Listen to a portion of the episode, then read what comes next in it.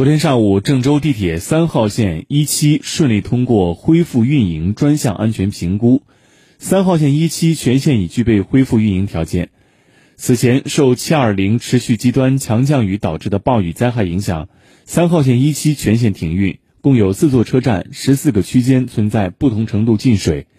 三列电客车涉水，通信信号、桥隧变电、车站设备、车辆牵引等多个系统均受到严重影响。郑州地铁三号线运营单位郑州中建深铁轨道有限公司全体党员干部、广大员工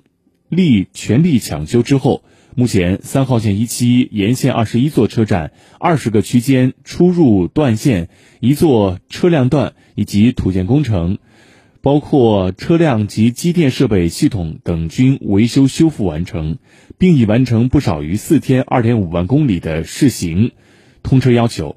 电客车运行平稳、安全可靠，各项关键指标符合相关规范要求。下一步，三号线一期有关部门批复之后，即可恢复正常运营秩序，为市民出行提供便利条件。